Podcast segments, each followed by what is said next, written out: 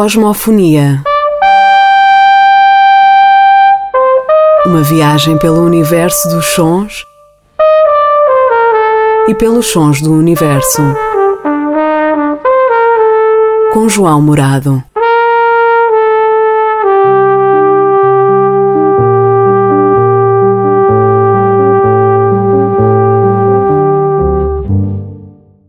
Olá a todos e sejam muito bem-vindos a mais uma emissão de Cosmofonia, um programa onde exploramos o universo dos sons e os sons do universo em viagens pelo espaço-tempo. Durante este mês de março, mês da mulher, todas as emissões de Cosmofonia estão a ser dedicadas à música no feminino. Na semana passada iniciámos esta série com a improvisação livre e criativa da Aslantana, sexteto formado por artistas portuguesas e internacionais, de quem ouvimos o disco Elemental, uma edição da Seller Records. E tal como prometido nos três episódios restantes, visitaremos outras épocas, geografias e géneros musicais. Em particular, no episódio de hoje, viajaremos até à Etiópia para conhecer a extraordinária vida e obra da pianista, freira e feminista Emahoy Tsegwe Mariam Guebro. Emma Roy, atualmente com 99 anos e a viver desde os anos 80 numa pequena cela da Igreja Ortodoxa Etíope, em Jerusalém, nasceu Yeubdar Guebro a 12 de dezembro de 1923 em Addis Ababa, capital da Etiópia, no seio de uma família poderosa e abastada que lhe proporcionou oportunidades de vida raríssimas para as mulheres da altura, quanto mais para as mulheres etíopes. De entre os privilégios de que Guebro beneficiou ainda em terra idade, a possibilidade de ir estudar para o estrangeiro foi porventura aquele que mais viria a definir a história pessoal da pianista. Com apenas seis anos, Guebro foi para um colégio interno na Suíça, juntamente com a irmã, uma experiência decisiva na vida da pequena criança etíope, que então começou a contactar com a música clássica ocidental. Na Suíça, aprendeu piano, mas foi no violino que inicialmente se destacou, tendo tocado o seu primeiro recital no instrumento com apenas 10 anos. Por esta altura, em 1933, Guebro regressou à Etiópia para aquela que seria uma das fases mais conturbadas da sua vida, dois anos volvidos e a Etiópia, a data um dos poucos países em África totalmente independente de colonizadores europeus, era invadida pela Itália sob ordens de Benito Mussolini, o acontecimento que despoltaria a Segunda Guerra Italo-Etíope. Em 1937, Guebro e a sua família seriam feitos prisioneiros de guerra e deportados para a pequena ilha de Asinara, a norte da Sardanha, e mais tarde para Mercogliano, perto de Nápoles. Com apenas 13 anos, e apesar de ter nascido num berço de ouro, Guebro passara, entretanto, por um verdadeiro inferno pessoal e familiar. Da infância, além do interesse e talento para a música, o guardaria também uma invulgar capacidade para as línguas. Poliglota, pois fluente em sete idiomas, foi certamente a educação na Suíça que a introduziu ao francês, que viria a utilizar para escrever letras de canções como Quand la mer furieuse, que passaremos agora a escutar.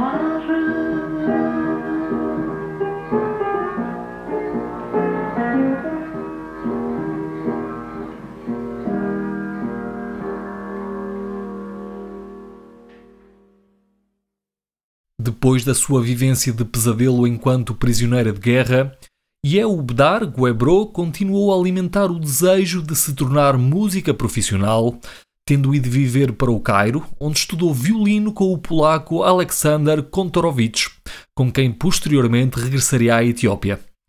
Guebro tornar-se então a primeira mulher etíope a trabalhar para a função pública do país, tendo sido assistente administrativa no Ministério dos Negócios Estrangeiros e depois funcionária na Guarda do Corpo Imperial, de cuja banda Kontorowicz era o diretor musical, por nomeação do imperador Haile Selassie, para quem, aliás, Guebro chegou a cantar numa das festas da alta sociedade que frequentou.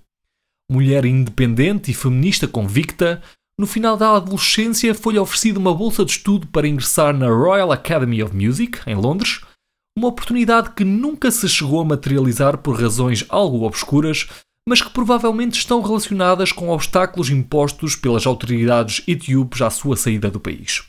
Desiludida, deprimida e desencorajada, Yaubdar desiste da música e decide dedicar a vida à religião. Em meados dos anos 40, com apenas 19 anos, ingressou no mosteiro Gishen Mariam, tendo se tornado freira passado dois anos, altura em que assumiu o nome pelo qual viria a ser conhecida enquanto pianista e compositora, Segue Mariam Guebro, ao qual juntaria o título Hemahoy, que significa freira. Esta foi uma época de vida ascética e meditativa em que Guebro vivia descalça, sem água e eletricidade, no topo de uma colina no norte da Etiópia. A música essa ficou para trás durante praticamente uma década, até que nos anos 50 a freira regressou à casa dos pais, em Addis Ababa, altura em que se reaproximou da sua antiga vocação e voltou a compor intensamente para violino, órgão e piano. O resto, como se costuma dizer, é história, e foi este regresso de Guebro à música que permite que nos dias de hoje possamos ouvir as suas belíssimas composições. Apesar de muitos associarem a sua música à cena etio-jazz, liderada por Mulato Astatke, que marcou a música etíope nas décadas de 50 e 60, Emaoi Guebro afirma que o seu singular estilo composicional resulta de uma confluência entre a música clássica, que marcou a sua juventude, e as melodias pentatónicas que cantava na igreja, inspiradas pelas composições do século VI de São Yared, que Emahoy Guebro estudou intensamente enquanto viveu em Gondenar. Esta fusão única, que ainda que involuntariamente acaba por ter bastantes semelhanças com o blues e o ragtime, as raízes do jazz, ora é gospel, ora é valsa, ora soa a Debussy ou Chopin, ora se ouve como se estivéssemos perante um lânguido e arrastado Scott Joplin. Determinada a comercializar a sua música para fins de caridade, Emma Roy Guebro acabaria por lançar o seu primeiro álbum na Alemanha em 1967 com a ajuda do imperador Haile Selassie. Intitulado Spielt eigene Kompositionen, ou como quem diz tocando as suas próprias composições, este álbum reúne cinco fantásticos temas, dentre os quais escutaremos agora The Homeless Wanderer.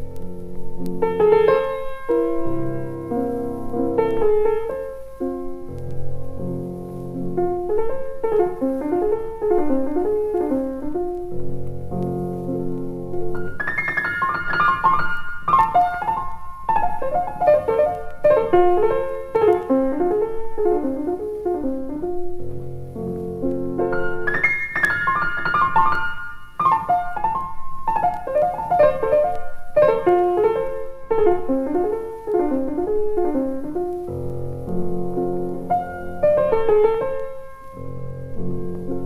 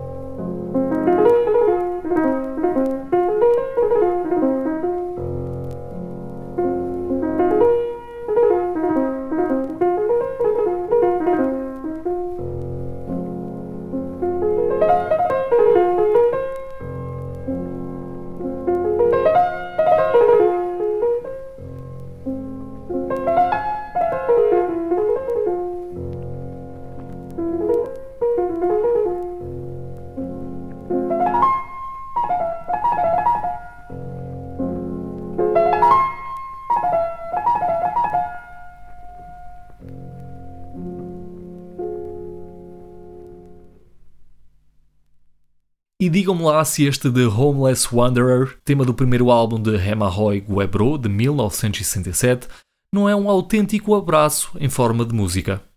As receitas deste primeiro registro da pianista e compositora, assim como de duas outras gravações que lhe sucederam, reverteram a favor de crianças órfãs na Etiópia.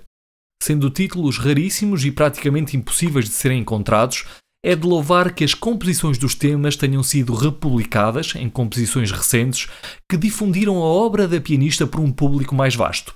Especificamente, falo da composição Ethiopics de 2006, lançada pela francesa Buddha Music, e que foi a principal responsável por dar a conhecer a música de Hemahoy Guebro. A compilação epónima, lançada pela primeira vez em 2016 pela Mississippi Records, e mais recentemente a compilação Jerusalém, também ela com selo da Mississippi Records, que será lançada no início do próximo mês de abril.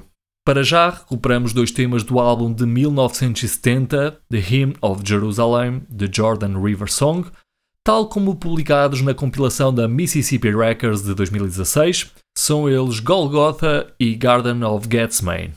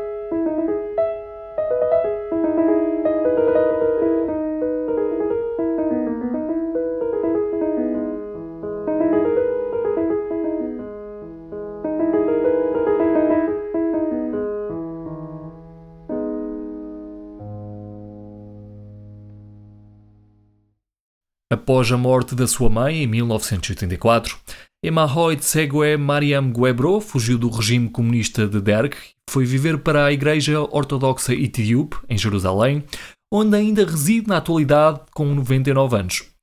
O interesse pela sua música tem vindo a crescer e a sua história é um inspirador exemplo de coragem e resiliência. Se nasceu num oceano de privilégio, a vida acabaria por a confrontar com inúmeras provações que, contudo, não impediram que se dedicasse às suas vocações e as utilizasse em prol dos mais desfavorecidos. Música freira feminista. Certamente tudo o que precisávamos para esta série de cosmofonia. E digam-me lá se o pianismo de Hemahoy Segue Mariam Guebro não é realmente delicioso e original. Por fim, e para terminar esta emissão, escutaremos três temas bastante curtos que podem ser encontrados na compilação da Mississippi Records de 2016. São eles Mother's Love, Evening Breeze e Tenko Why Feel Sorry. Da minha parte, por hoje é tudo. Para a semana teremos um outro episódio dedicado à música no feminino. Tenho o resto de uma boa semana e até à próxima emissão.